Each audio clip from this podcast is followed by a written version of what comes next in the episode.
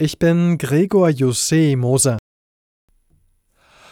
Im Abhörskandal bei der Bundeswehr hat das Bundesverteidigungsministerium die Echtheit des Mitschnitts bestätigt.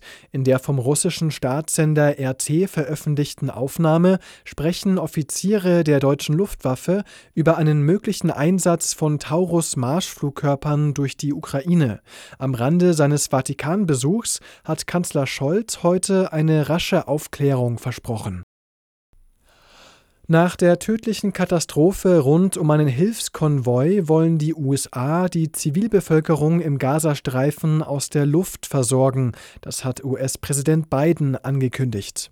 Beim Versuch, Lebensmittel zu ergattern, waren verzweifelte Menschen auf einen Hilfskonvoi zugestürmt. Es brach Chaos aus, Schüsse fielen, Dutzende Zivilisten wurden getötet, Hunderte verletzt. Israel erntete massive Kritik. Damit mehr Hilfsgüter ankommen und besser verteilt werden können, wollen auch die USA ähnlich wie Jordanien und Ägypten per Luftbrücke zunächst Lebensmittel über dem Gazastreifen abwerfen. Auch über Hilfstransporte per Schiff wird nachgedacht. US-Präsident Biden fordert außerdem von Israel mehr Lastwagen und Wege für die Hilfe. Katrin Müller, Nachrichtenredaktion.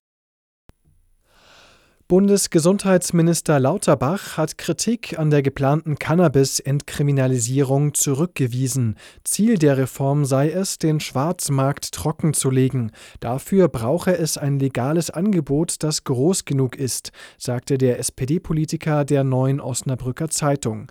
Wenn etwa nur 5 Gramm erlaubt seien, anstatt wie geplant 50, dann sei das dafür zu wenig, so Lauterbach. Bayerns Innenminister Hermann hat ein Mahnmal für die Todesopfer der RAF gefordert. Das Gedenken an den RAF-Terror brauche einen öffentlichen Ort für ein Nie wieder. Die Opfer und ihre Angehörigen hätten das verdient, sagte der CSU-Politiker der Welt am Sonntag.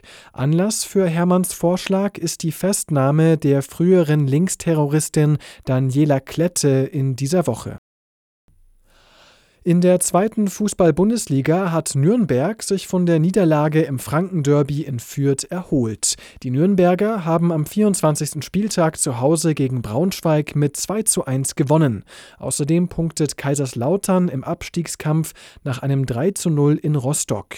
Das dritte Spiel zwischen Hannover und Düsseldorf ging 2 zu 2 aus.